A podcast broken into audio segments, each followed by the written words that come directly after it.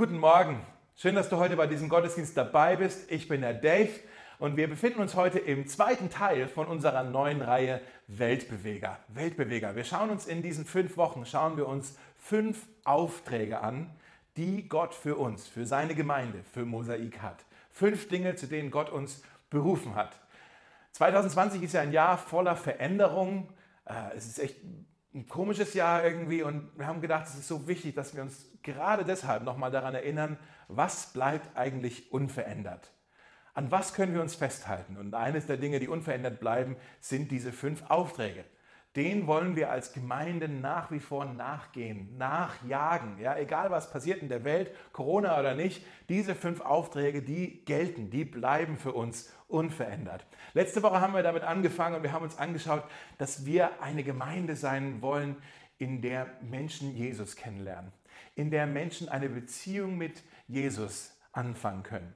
Und äh, wir haben uns angeschaut, wie Jesus das gemacht hat, wie er Menschen zu sich eingeladen hat, mit nur drei Wörtern, kommt und seht. Ja, kommt und seht, er hat sie eingeladen, ihm nachzufolgen, eine Beziehung, mit, eine Freundschaft mit ihm zu starten.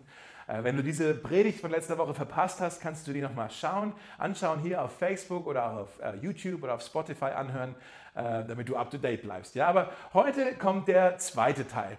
Der erste Teil, was wir uns angeschaut haben, eine Gemeinde, in der Menschen Jesus kennenlernen, das ist relativ schnell passiert, dass wir uns alle für diese Idee begeistern, oder? Klar wollen wir, dass Menschen Jesus kennenlernen. Heute, das Thema heute ist schon ein bisschen herausfordernder, sage ich mal so. Ja, das ist schon nicht mehr so einfach. Heute schauen wir uns das Thema Gemeinschaft an.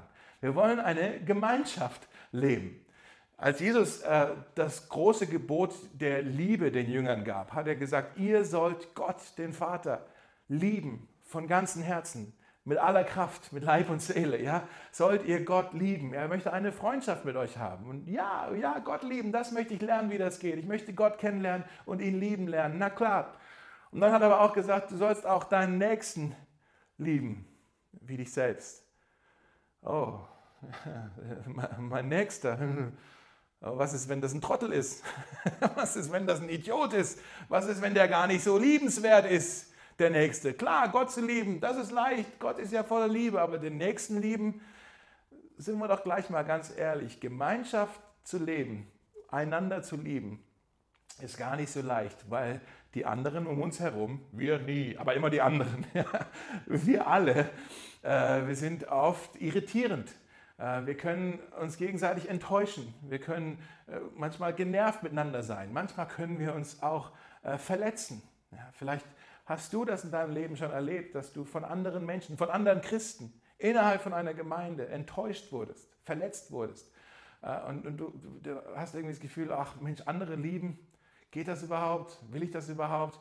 Und vielleicht hast du auch diesen ganzen Gedanken, Kirche und Gemeinde, vielleicht hast du das alles aufgegeben, weil du sagst, ach nee, lasst mich nur in Ruhe mit eurer Gemeinschaft. Ich brauche die anderen Christen alle gar nicht. Ich will einfach nur diesem Jesus nachfolgen und den kennenlernen, aber bitte nicht mit den anderen Christen äh, lasst mich alle in Ruhe, ihr seid echt nervig. Ja, vielleicht, hast du, vielleicht hast du das erlebt oder du, du ringst mit dieser Frage herum. Aber die Wahrheit ist, Gott hat uns so geschaffen, dass wir einander brauchen. Der Mensch funktioniert nur im Kollektiv, im Miteinander. Klar, wir schauen uns diesen Marlboro-Man an, ne, der irgendwie einsam auf seinem Pferd äh, im wilden Westen den Sonnenuntergang entgegenreitet und denken, ach, das ist ja eine coole Socke. Ja, aber was, eine, was ein armer Kerl, der hat ja niemand. So dieses, dieses Bild von, oh, das ist Mannsein, einfach nur ganz alleine sein, das, das hat Gott nicht mit uns vorgehabt. Das Leben ist dazu da, dass wir es miteinander teilen und nicht versuchen, alleine zu meistern. Ich vergleiche es manchmal, ähm, ist jetzt ein bisschen schwierig im Sommer, aber ich vergleiche es manchmal mit einer Schneeflocke. Ja? Ihr kennt ja noch Schnee, auch wenn es gerade äh, schon als August ist. Äh, Schnee, eine Schneeflocke, eine einzelne Schneeflocke ist ja was sehr äh, was Einzigartiges. Ne? Die hat ein einzigartiges Kristall, ist aber sehr Besonderes, aber eine einzelne Schneeflocke ist auch in sich total fragil. Ich kann so machen und sie ist weg. Das ist ein Wassertropfen. Ja? Ich kann, eine Schneeflocke ist total zerbrechlich. Aber wenn man ganz, ganz, ganz viele Schneeflocken zusammentut, dann ist es plötzlich eine Kraft und mit diese, diese ganz, dieser Haufen von Schnee kann den Verkehr lahmlegen. Ja? Und so ist es auch mit uns. Alleine sind wir klar, du bist besonders, du bist äh, kunstvoll erdacht. Du bist einmalig, aber du bist auch alleine fragil und zerbrechlich. Du brauchst andere, um stark zu sein. Du brauchst andere, um, äh, um einen Unterschied zu machen. Ja, so ist es auch mit uns und deshalb hat sich Gott die Gemeinde ausgedacht. Das war seine Idee. Und heute schauen wir uns ähm, sechs Bilder an aus der Bibel. Sechs Bilder, die Gott für seine Gemeinde hat. Und da, ich hoffe, dass wir dann Gottes Herz für Gemeinde besser verstehen, was er sich dabei vorstellt, wie wir Gemeinschaft leben sollen. Aber ich hoffe auch, dass wir darin sehen, dass es ein Vorteil für uns ist, wenn wir Teil sind von einer Gemeinde. Das ist ein Nutzen für uns. Es, es ist ein Segen für uns. Wir haben was davon, wenn wir Teil sind von einer Gemeinde. Und das hoffe ich, dass wir das heute besser begreifen. Bei Mosaik, wenn wir wirklich diese Gemeinschaft leben wollen, dann müssen wir diese sechs Bilder, diese Metapher für Gemeinde auch wirklich begreifen und, und verstehen, was das heißt. Das erste Bild, was wir in der Bibel sehen für die Gemeinde, wenn ihr euch das aufschreiben wollt, ist, dass die Gemeinde ist ein Leib, ein Körper. Die Gemeinde ist ein Leib, der mich mit anderen verbindet. Durch die Gemeinde habe ich Beziehung mit anderen Menschen. Und das ist unglaublich wichtig, dass wir das verstehen, weil wir leben in einer Stadt, die größte Pandemie in unserer Stadt ist nicht Corona, sondern die Einsamkeit. Corona hat es in sich. Corona ist nicht zu unterschätzen. Corona ist wirklich ernst. Aber wenn ich die Statistik anschaue, Corona hat bisher seit Anfang der Pandemie in Berlin ungefähr 10.000 Leute sind an Corona erkrankt. Das ist eine ganze Menge. Wir unterschätzen das nicht, wir nehmen das ernst.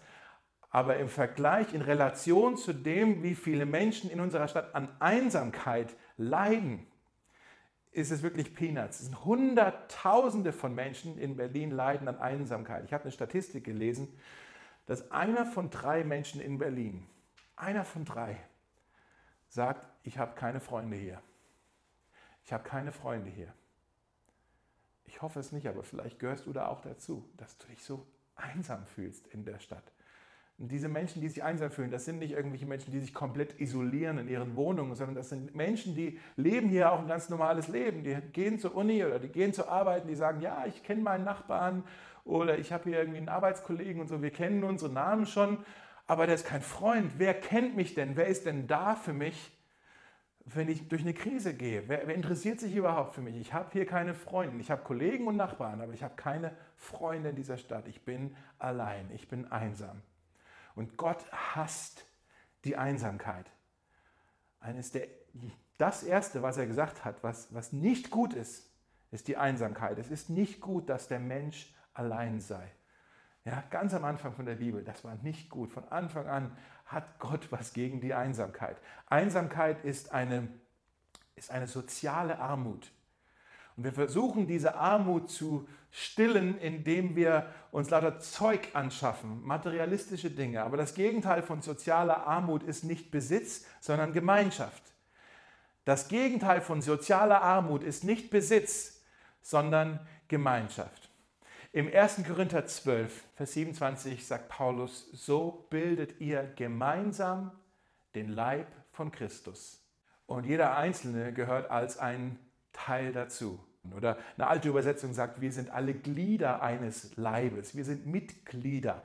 Ähm, dieses Wort Mitglied hat ja so ein bisschen vielleicht seine Bedeutung verloren. Ja, ich bin ich bin Mitglied bei Karstadt zum Beispiel, ja, oder ich habe eine Mitgliedskarte bei verschiedenen Fluglinien, bei Airlines oder bei ein paar Cafés, wo ich meine Punkte sammle. Ja, da, Mitglied heißt, oh, ich kann hier besondere Angebote bekommen oder ich kann meine Prämienpunkte sammeln oder was auch immer. Das heißt es, Mitglied zu sein. Aber ich bin nicht wirklich, ich bin Mitglied, aber ich gehöre nicht wirklich dazu. Also wenn jetzt Karstadt oder irgendwelche Fluglinien wegen Corona wirklich den Bach runtergehen und vielleicht sogar äh, bankrott gehen, gehe ich ja nicht mit denen mit unter, sozusagen. Ja, ich, es heißt zwar, ich bin Mitglied, aber eigentlich ich bin Kunde. Ja, ich, ich bin Kunde von diesen Geschäftsideen. Aber was Paulus hier sagt, ist, du bist ein Mitglied von diesem Leib. Das heißt nicht, du bist hier, du bist Kunde hier. Du bist nicht Kunde in der Gemeinde. Du bist nicht ein Konsument in der Gemeinde, wo du halt hingehst und dich ein bisschen berieseln lässt und hoffentlich tut jetzt die Gemeinde was für dich.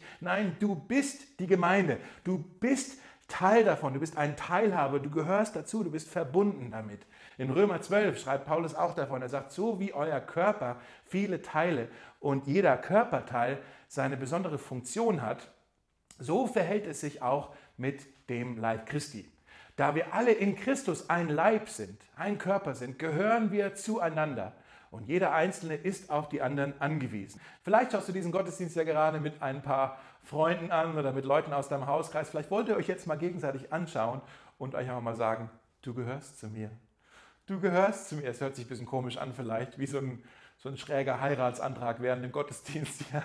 Aber du gehörst zu mir. Wir gehören zueinander. Wir brauchen einander. Paulus schreibt davon, dass eine Hand, die nicht äh, mit dem Körper verbunden ist, sie, sie verfault und sie stirbt. Oder ein Auge, das nicht mit dem Körper verbunden ist, das kann nichts mehr sehen. Jedes Organ in deinem, in meinem Körper kann seine Funktion, seine Aufgabe nur erfüllen, wenn es auch mit dem Körper verbunden ist. Und genauso ist es auch mit uns. Du kannst deine Berufung, deine Aufgabe, deinen Auftrag in deinem Leben nur ausleben und erfüllen, wenn du auch mit der Gemeinde verbunden bist. Das ist das Erste. Die Gemeinde ist ein Leib. Das Zweite ist, dass die Gemeinde ist eine Familie. Eine Familie, in der ich meine wahre Identität finden kann. Vielleicht schreibst du das auf. Eine Familie, in der ich meine wahre Identität finden kann. Warum ist es Menschen so wichtig, dass sie Markenklamotten anziehen? Ja, Adidas oder Superdry oder G-Star oder was auch immer. Na, die wollen dazugehören. Die wollen cool sein. Ich, ich, bin auch einer von den Cool Kids. Ja, ich, ich möchte dazugehören. Oder warum ist es Menschen so wichtig, dass sie äh, irgendwelche Logos äh, auf ihrem Telefon haben, zum Beispiel ein iPhone mit einem Apfel drauf, ja, oder ein Starbucks-Logo auf meiner Kaffeetasse. Warum ist es das so wichtig? Ja, das, das sind Identifikationssymbole. Ja, ich möchte hier dazugehören. Und oft äh, versuchen wir unsere Identität mit aus dem zu schöpfen, was wir haben oder auch aus dem zu schöpfen, was wir tun. Ja, was, was, das ist mein Beruf, das bin ich oder das studiere ich, das bin ich. Aber in Wahrheit ist es so, dass unsere Identität eigentlich davon bestimmt wird, wie wir miteinander in Beziehung stehen. Meine Identität ist, ich bin ein Vater, ich bin ein Ehemann, ich bin ein Sohn, ich bin ein Bruder, ich bin ein Freund, ich bin ein Teammitglied, ich bin ein Bandmitglied, was auch immer. Ja, also das ist das, wie ich in Beziehung mit anderen stehe, das ist meine Identität, wie ich in Beziehung mit anderen stehe. Und deshalb ähm, haben wir oft auch so Identitätsprobleme, wenn eine Beziehung mit einem anderen Menschen endet oder am Zerbröckeln ist. Also jemand, der ähm, durch eine Scheidung geht, wo die Ehe nicht mehr funktioniert hat, der fragt sich oft, ja, ja was, was bin ich denn jetzt? Was, was bin ich denn jetzt? Oder, äh, keine Ahnung, wenn, wenn, bei mir ist es noch nicht so weit, aber ich habe gehört, wenn die Kinder zu Hause ausziehen und plötzlich die Wohnung ganz still ist, ja, dann fragen sich die Empty Nesters, die Eltern dann zu Hause, ja, was sind wir denn jetzt? Die Kinder sind ja nicht mehr da, die sind, wohnen jetzt woanders oder die haben geheiratet. Was sind wir denn jetzt? Die Identitätsfrage wird gestellt. Ja? Oder wenn du gefeuert wirst auf der Arbeit, ja, jetzt gehöre ich da nicht mehr dazu, zu dieser Arbeitsgemeinschaft. Ja, was, was bin ich denn jetzt ohne das? Und wir stellen die Identitätsfrage und oftmals bei Menschen, vielleicht gehörst du da auch dazu, die ähm, in ihrem Leben eher zerbrochene Beziehungen erlebt haben, vielleicht aus kaputten Familienverhältnissen kommen. Ja, da, da stellt sich oft die Frage, ja, wer bin ich denn überhaupt? Was ist meine Identität? Wir bekommen unsere Identität aus den Beziehungen. Aber in Epheser 2, Vers 19 steht, deshalb seid ihr nicht länger Fremde und ohne Bürgerrecht. Ihr seid Bürger des Himmels. Ihr gehört zu Gottes Haus zu Gottes Familie. Und das ist nicht nur eine Metapher, nicht nur ein Bild, sondern eine Realität. Wenn du dein Vertrauen in Jesus Christus gesetzt hast und zu ihm gehörst, dann hast du Gott zum Vater, du bist ein Kind Gottes, die anderen Christen sind deine Brüder und Schwestern und die Gemeinde ist deine geistliche Familie. Du bist nicht länger ein Außenseiter, ein Fremder, der nur von außen reinschaut und vielleicht dazugehören möchte und du fragst dich, darf ich da auch dazugehören? Bin ich cool genug? Bin ich wer? Darf ich da dazugehören? Nein, du bist Teil davon. Du gehörst dazu. Du bist Teil der Familie Gottes. Wie wird man Teil einer Familie? Angenommen, du sagst, oh, den Dave, den habe ich jetzt die letzten Wochen hier immer wieder angeschaut, der ist ganz in Ordnung. Ich möchte Teil sein von seiner Familie. Das wäre ein bisschen komisch, aber spielen wir das Spiel mal durch. Angenommen, du möchtest Teil sein von meiner Familie. Da gibt es eigentlich nur zwei Optionen, wie jemand Teil sein kann von meiner Familie. Entweder du wirst in meine Familie hineingeboren, das ist nicht passiert, ich habe zwei Kinder, du bist es nicht. Oder aber ich könnte sagen, ich werde dich adoptieren. Ja? Ich werde dich annehmen, ich werde dich adoptieren in meine Familie, dann gehörst du auch dazu. Das sind eigentlich die zwei Wege, wie jemand Teil wird von einer Familie. Und die Bibel gebraucht beide äh, Bilder, beide Formulierungen, um darüber zu sprechen, wie wir Teil werden von Gottes Familie. Sie spricht davon, dass wir wiedergeboren werden. Wir werden hineingeboren, von neuem geboren in die Familie Gottes hinein. Und die Bibel spricht auch davon, dass wir durch Jesus adoptiert werden, aufgenommen werden in die Familie Gottes. Und dann haben wir Gott zum Vater. Und dann wird es noch besser. In Hebräer 2, Vers 11 steht, so haben nun Jesus und alle, die er heiligt, also das sind wir, denselben Vater. Wir gehören zur selben Familie wie Jesus. Wow! Deshalb schämt sich Jesus nicht, sie, uns, seine Geschwister zu nennen. Weiß nicht, vielleicht bist du auch mit Geschwistern aufgewachsen, einem Bruder oder einer Schwester. Falls ja, bin ich mir sicher, dass ihr auch Momente hattet, wo ihr euch füreinander geschämt habt. Ja, so, oh nein, was macht sie denn jetzt schon wieder? Oder was macht er denn jetzt schon wieder? Ist das peinlich? Ah, hör mal auf damit, lass das sein, was auch immer. Und wir schämen uns füreinander. Ja? In der Familie Gottes schämt sich keiner für dich, für deine Identität. Du bist nicht dein peinlichster Moment. Du bist nicht deine Schwäche. Du bist nicht deine Sünde. In der Familie Gottes, was steht hier in dem Vers? Jesus macht dich heilig. Jesus wäscht dich rein von all den Dingen und deshalb steht da auch, er schämt sich nicht, dich, deinen Bruder, einen Bruder oder eine Schwester zu nennen. Wow, in der Familie Gottes finden wir unsere wahre Identität. Jesus ist mein Bruder. Er macht mich heilig. All das, was war, ist vergangen. Ich gehöre jetzt zur Familie Gottes. Gott ist mein Vater. Ich bin sein Kind. Die anderen sind meine Geschwister. Das ist meine Identität. Viele Familien haben ja eine Art äh, Symbol, das so ein bisschen ihre Identität ähm, ja, symbolisiert. Ja? Äh, als wir in Nordirland gewohnt haben, da haben einige Familien, die haben dort ein Familienwappen, ja? das, das die immer noch irgendwo im Wohnzimmer aufgehängt haben. Ja? Oder manchmal sind auch irgendwelche Gangs, ja, Straßengangs, die haben ein Tattoo, was die sich auf dem Arm machen oder irgendwo hin. Und die sind ja auch wie eine Familie zueinander. Und wenn du, wenn du das Tattoo hast, dann gehörst du dazu. Jetzt bist du Teil von der Familie. Als Christen haben wir auch ein Symbol, etwas, was dich ja, markiert, fast wie ein Tattoo, ein, ein, ein Symbol, das dafür steht, dass du zur Familie gehörst. Und dieses Symbol ist die Taufe die Taufe. Vielleicht bist du schon getauft, vielleicht auch noch nicht. Vielleicht bist du neugierig, vielleicht hast du da Fragen dazu. Falls du noch nicht getauft bist und mehr darüber quatschen willst, äh, möchtest, dann, dann, dann würde ich gerne mit dir ein, ein, Gespräch anfangen und dann können wir da uns ein bisschen äh, ja, austauschen darüber, was denn die Taufe überhaupt ist. Was die Taufe ist, ist ein, ein öffentliches Statement, dass jemand sagt, so, ich schäme mich nicht dafür, ich gehöre zu Jesus. Ich glaube an Jesus und ich bin jetzt Teil von seiner Familie. Du wirst hineingetauft in die Familie Gottes. Ja?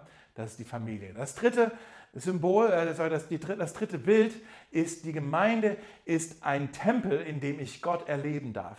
Die Gemeinde ist ein Tempel, in dem ich Gott erleben darf. Na, was ist ein Tempel? Ein Tempel ist ein, ähm, ein Gebäude oder ein Ort, der dafür gebaut wurde, geschaffen wurde, dass dort Gott angebetet wird. Ja, das sehen wir im Alten Testament. Da gibt es einen Tempel in Jerusalem, der wurde gebaut und dann wieder zerstört und wieder aufgebaut. Ja, das ist in Jerusalem und, äh, und davor gab es auch äh, die Stiftshütte. Das war eher so ein Zelt und die Menschen, Gott hat gesagt, ich werde in dieser Stiftshütte wohnen, dort werde ich sein und dann später, ich werde in diesem Tempel sein und dort könnt ihr hingehen. Dort könnt ihr mich anbeten, dort, könnt ihr, äh, dort können wir Gemeinschaft haben, dort könnt ihr mich erleben. Im Neuen Testament wurde das alles, äh, hat sich alles geändert, weil Gott dann gesagt hat, ich möchte nicht mehr in diesem Gebäude wohnen, ich möchte in den Menschen wohnen.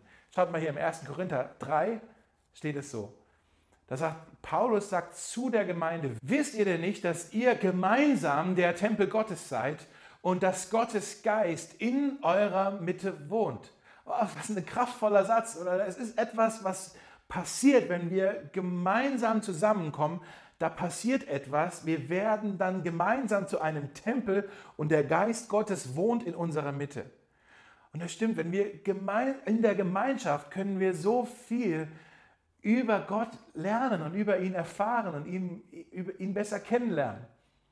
Als meine Frau Jenny und ich, als wir kennengelernt haben, waren wir natürlich sehr daran interessiert, dass wir möglichst viel übereinander erfahren und haben viel miteinander geredet. Aber Jenny war auch sehr schlau. Sie hat auch Zeit mit meinem Freundeskreis äh, verbracht und hat auch meine Freunde ausgefragt über mich. Hey, wie erlebst du denn den Dave so? Äh, wie kennst du denn den Dave? Sie wollte wirklich alle Facetten von Dave kennenlernen. Ja? Und da war ein, einer meiner guten Freunde, mit dem ich damals studiert habe, äh, Diego, dem hat sie besonders ausgefragt und ich war dann auch immer ein bisschen nervös, so hey Diego, was erzählst du dir eigentlich über mich so? Äh, anscheinend hat ja alles funktioniert, wir haben ja geheiratet und äh, die Berichte über mich waren wohl positiv. Ja? Aber es stimmt, wir können sehr viel über einen Menschen erfahren, indem wir auch andere Menschen fragen, hey, wie erlebst du den denn? Und das Gleiche stimmt auch mit Jesus. Wir können so viel über Jesus, über Gott erfahren, indem wir einfach aufeinander hören, Zeugnisse miteinander teilen, die Geschichten, was wir mit Gott äh, erlebt haben. Was hast du äh, vielleicht eine neue Erkenntnis bekommen in deinem Bibelstudium, irgendetwas, was Gott dir gezeigt hat. Und wir können manchmal so viel voneinander lernen, Dinge, auf die wir vielleicht selber nie gekommen wären. Deshalb ist es so bereichernd, wenn wir gemeinsam uns erzählen, was wir über Gott gelernt haben. Aber es geht bei diesem Tempel nicht nur darum, dass wir über Gott etwas lernen, sondern dass wir mit Gott selbst in Verbindung treten, in Gemeinschaft treten. Wir kommen, wenn wir in den Gottesdienst feiern und wir uns auch bald wieder treffen, es geht nicht nur darum, dass wir jetzt da hingehen und hoffentlich lernen wir wieder was Neues über Gott. Nein, wir wollen mit Gott selber Gemeinschaft haben. Der Tempel ist dort, wo Gott wohnt, wo er anwesend ist, wo er gegenwärtig ist. Er, er, er lebt in der Anbetung. Dort, wo er angebetet wird, dort wohnt Gott.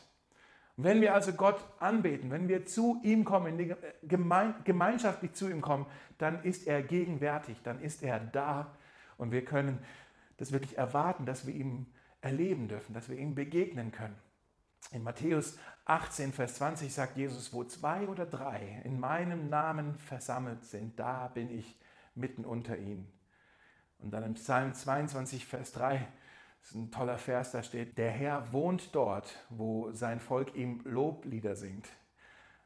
Was ein starker Satz. Wenn wir ihm Loblieder singen, wenn wir ihn anbeten, dann wohnt Gott unter uns, dann ist er gegenwärtig. Und Gottes Gegenwart, Leute, Gottes Gegenwart, das ist unser größter Schatz. Gottes Gegenwart ist unser größter Schatz. Wenn wir versuchen, eine Gemeinde zu sein ohne Gottes Gegenwart, dann ist das wie wenn wir versuchen würden, einen, einen sonnigen Tag zu erleben ohne die Sonne.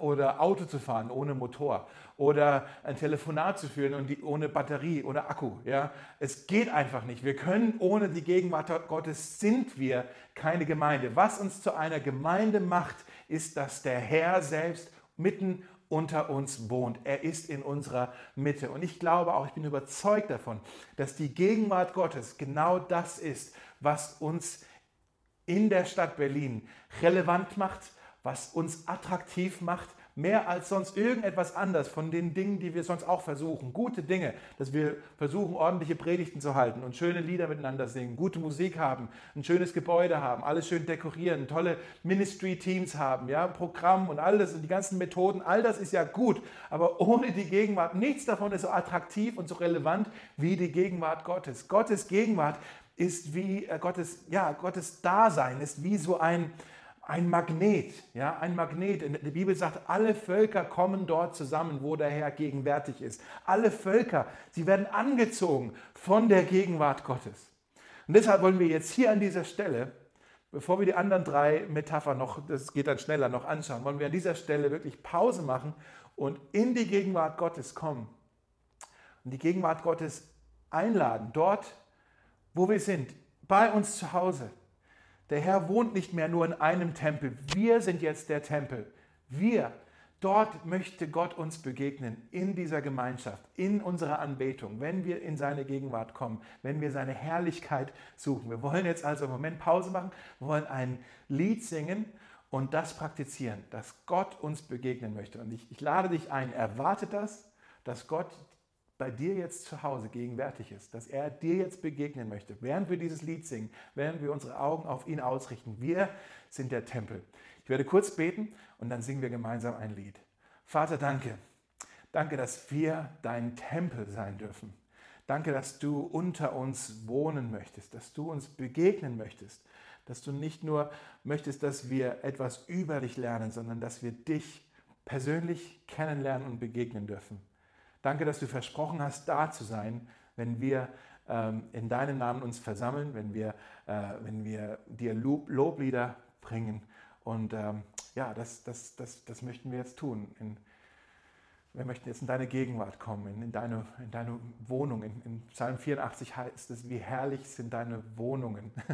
Äh, der, der, Ort, an dem du wohnst. Und, und das ist nicht mehr der Tempel oder irgendein Gebäude, sondern das ist in, in der Gemeinde in diesem Tempel, das, das sind wir. Wie herrlich ist es, wenn wir jetzt gemeinsam dort, wo wir sind, zu dir kommen dürfen. Herr, ich bete, dass du uns jetzt begegnest, wenn wir dir Lob bringen, so wie er dir gebührt. Amen. Also wir haben uns schon drei Bilder angeschaut, wie die Bibel die Gemeinde beschreibt. Und bei Mosaik wollen wir diese drei äh, diese drei Beschreibungen, diese drei Bilder. Wir wollen das wirklich leben. Wir wollen als Mosaikgemeinde, wir wollen ein Leib sein, wo wir miteinander verbunden sind. Wir wollen eine Familie sein, in der wir unsere wahre Identität finden, wer wir wirklich sind. Und wir wollen ein Tempel sein, wo wir Gott gemeinsam erleben und begegnen können, in seiner Gegenwart sein können.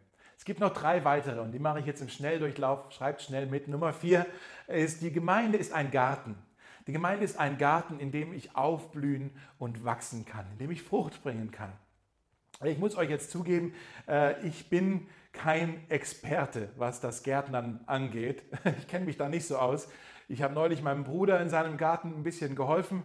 Ähm, ich sage es mal so, ich weiß, wie man Dinge abschneidet oder den Rasen mäht oder sowas. Ja, das kriege ich noch hin.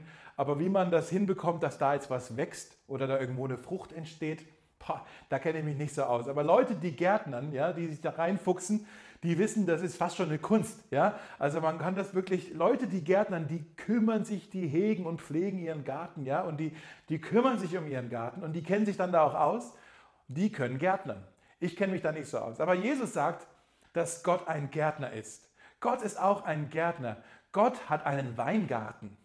Schaut mal hier in Johannes 15, da steht es so sagt Jesus über sich selber, ich bin der wahre Weinstock und mein Vater ist der Weingärtner.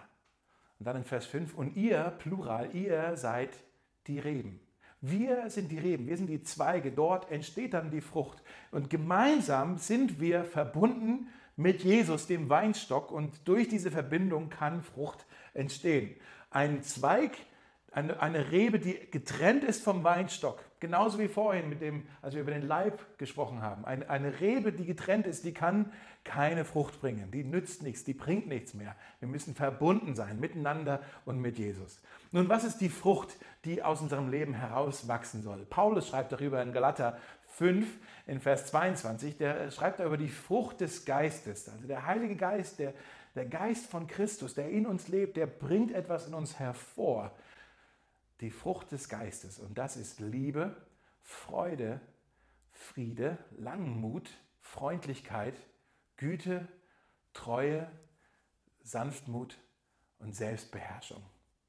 Und wenn wir da hinschauen, das sind alles Charaktereigenschaften von Jesus dass wenn wir mit Jesus verbunden sind, dann fließt sein Leben in unseren Leben hinein und dann kommt aus uns heraus die Frucht des Geistes. Das, was Jesus ist, wächst dann plötzlich in unserem Leben. Liebe, Freude, Friede, Langmut, Freundlichkeit, Güte, Treue, Sanftmut und Selbstbeherrschung. Nun, wie wächst nochmal diese Frucht?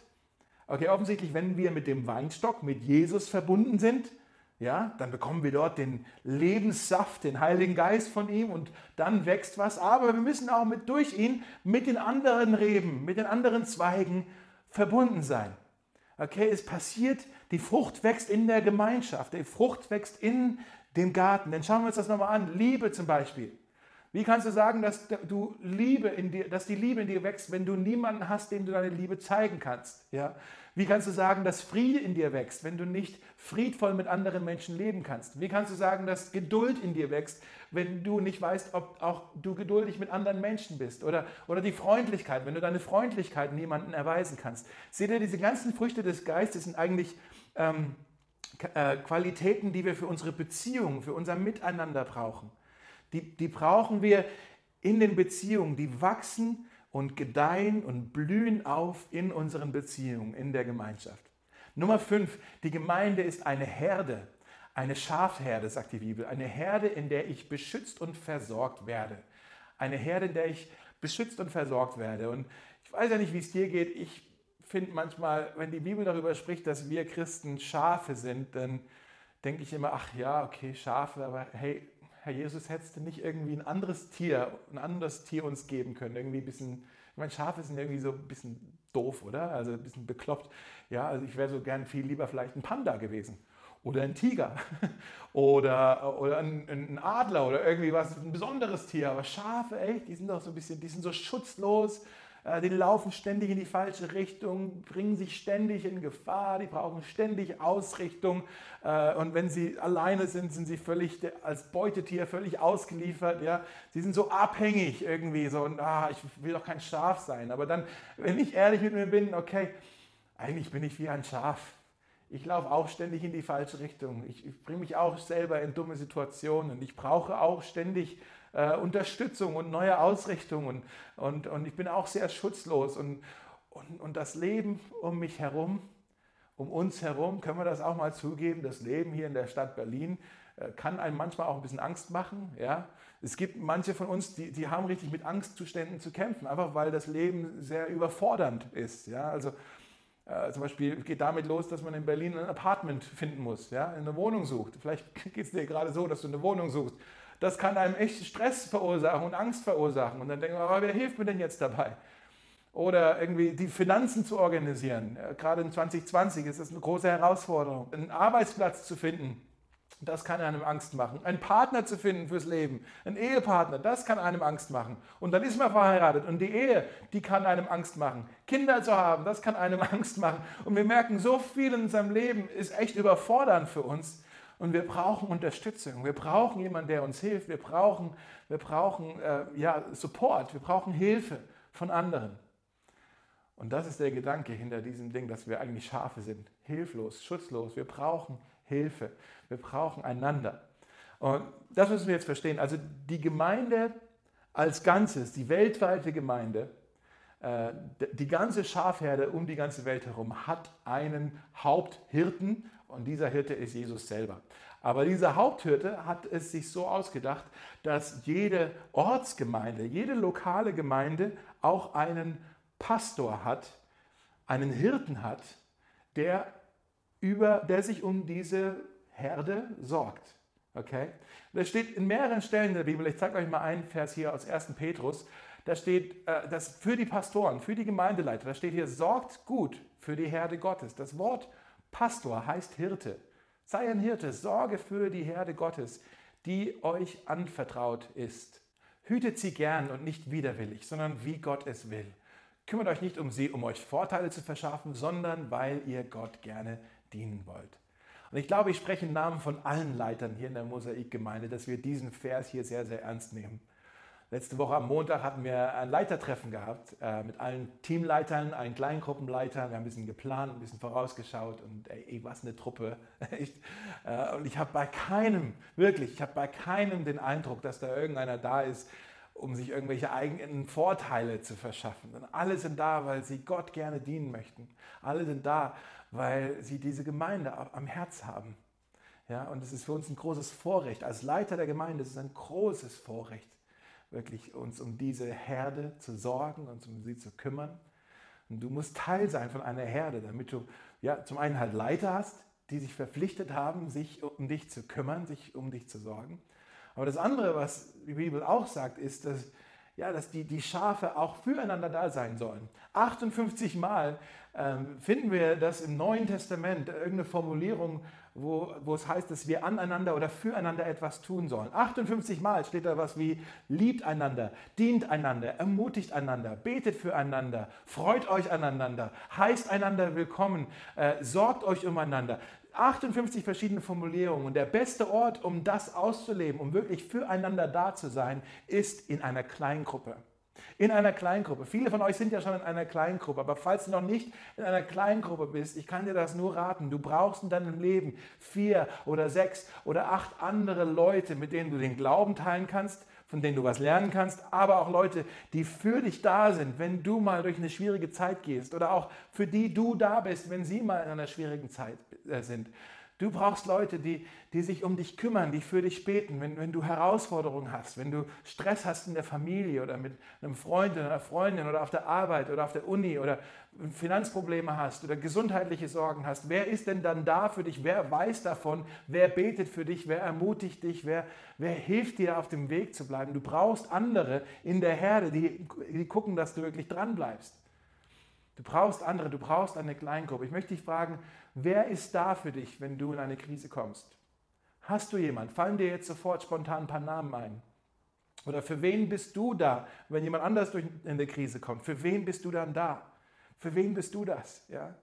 Ich kann dir das nur raten, du bau dir jetzt schon dieses, ja, dieses Support Network, ja, also dieses, dieser Unterstützerkreis, bau dir den jetzt schon auf und nicht erst, wenn du in eine Krise kommst, denn dann ist es zu spät, dann brauchst du diesen Unterstützerkreis schon. Fang jetzt schon damit an, darin zu investieren, denn früher oder später wirst du Zeiten haben, wo du die Kleingruppe wirklich brauchst. Siehst du, wenn wir, ähm, wenn wir in der Gemeinde das nicht schaffen, so ehrlich miteinander zu sein, dann weiß ich nicht, ob wir wirklich Gemeinschaft miteinander haben. Denn wenn wir nur zusammenkommen und, und jeder als, als, ob wir so Masken aufhaben. Also nicht nur eine Gesichtsmaske, sondern eine geistliche Maske. Blödes Beispiel jetzt. Ne? Eine, eine, Maske, äh, so, äh, wo wir uns halt was vormachen. So, ach, guck mal, wie fromm ich bin. Und ach, guck mal, wie toll ich beten kann. Und guck mal, wie viel ich diene. Und schau mal, wie viel ich spende. Oder schau mal, wie begabt ich bin. Und wir, wir zeigen einander unsere Stärken. Und das ist alles, was wir voneinander sehen wisst ihr, dann, dann wird Gemeinde nicht zu einer Gemeinschaft, sondern dann wird Gemeinde zu einem Wettbewerb, wo wir uns ständig miteinander vergleichen. Und wer ist jetzt der bessere und der frömmere Christ und wer macht es besser von uns? Und es wird so ein Wettbewerb und, und ein Vergleichsspiel. Und das, das ist doch keine Gemeinde. Wir distanzieren uns dann voneinander und wir werden skeptisch miteinander und neidisch aufeinander oder stolz, weil wir sagen, oh, ich bin besser als alle anderen. Aber wenn wir es schaffen, wirklich ah, ehrlich miteinander zu sein, authentisch, auch mal ähm, verletzlich miteinander zu sein, wo wir sagen, hey, hier habe ich zu kämpfen, hier ist eine Versuchung, die macht mir zu schaffen, hier ist eine Herausforderung, da ist eine Krankheit, da, ist, da sind Sorgen, da sind Probleme, mit denen komme ich nicht zurecht, ich, ich stecke hier echt fest. Und wisst ihr, was dann passiert? Dann schauen wir einander an und sagen, oh, du hast Probleme, oh, ehrlich gesagt, ich habe auch Probleme, oh, du hast auch Probleme. Und plötzlich merken wir, hey, wir, wir stecken ja alle im gleichen und wir brauchen einander. Und dann werden wir keinen Wettbewerb mehr miteinander haben, dann haben wir Gemeinschaft miteinander. Dann wird es echt sein. Okay, also die Gemeinde ist eine Herde. Und ganz schnell noch, aber wichtig, das sechste ist, die Gemeinde ist eine Braut. Die Gemeinde ist eine Braut, sagt die Bibel, die auf ewig zu Jesus gehört. Die Bibel sagt uns, dass so wie ein Mann und eine Frau zusammengehören, so gehört Jesus und die Gemeinde, so gehören die beiden zueinander. Die Bibel sagt, Jesus liebt die Gemeinde. So wie ein Mann seine Frau liebt, so liebt Jesus seine Gemeinde und er gibt sein Leben für die Gemeinde.